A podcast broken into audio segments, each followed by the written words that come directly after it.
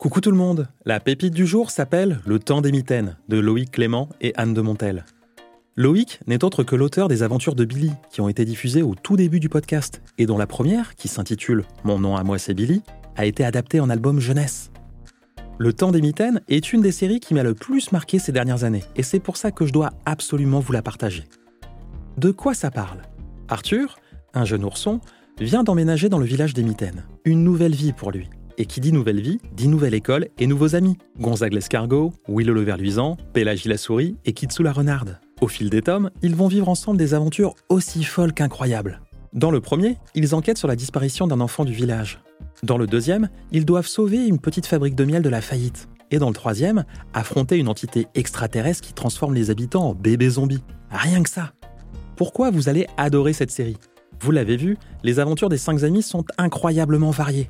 Le premier tome est un polar, une enquête. Le second, une chronique sociale, c'est-à-dire une aventure qui parle du monde dans lequel on vit.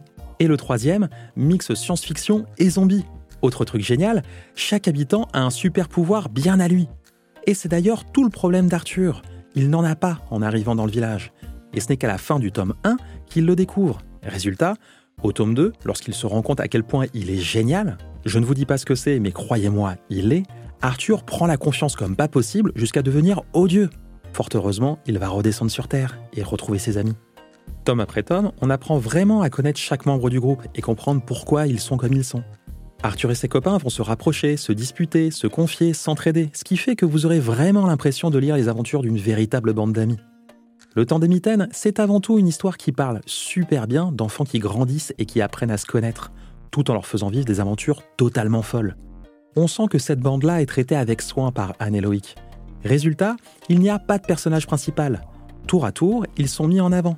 Arthur dans le premier tome, Kitsu dans le second, Pélagie dans le troisième, ce qui me fait espérer qu'il y en aura encore au moins deux autres. Ce seraient deux occasions supplémentaires de découvrir tous les clins d'œil qui sont glissés au fil des pages. Autant de détails amusants à chercher vous-même ou avec vos parents. Et croyez-moi, avec Anne et Loïc, vous aurez de quoi faire car ces deux-là ont une culture incroyablement vaste.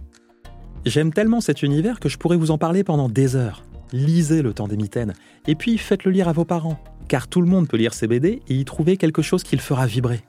S'ils veulent une raison supplémentaire de vous mettre entre les mains cette pépite, en plus de toutes celles que j'ai déjà énoncées, dites-leur que Le Temps des Mitaines, c'est un peu comme les films de bande des années 80-90.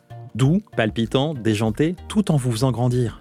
Voilà, si je vous ai donné envie de lire Le Temps des Mitaines, rendez-vous dans votre bibliothèque ou chez votre libraire. La série se compose de trois tomes édités aux éditions d'Argo. Notez qu'il y a également deux livres qui explorent la vallée des Mitaines à une autre époque, en mettant en scène notamment la maman d'Arthur quand elle était enfant. Je vous mets toutes les informations dans la description de l'épisode. Je vous embrasse et je vous donne rendez-vous dimanche prochain pour découvrir une nouvelle pépite.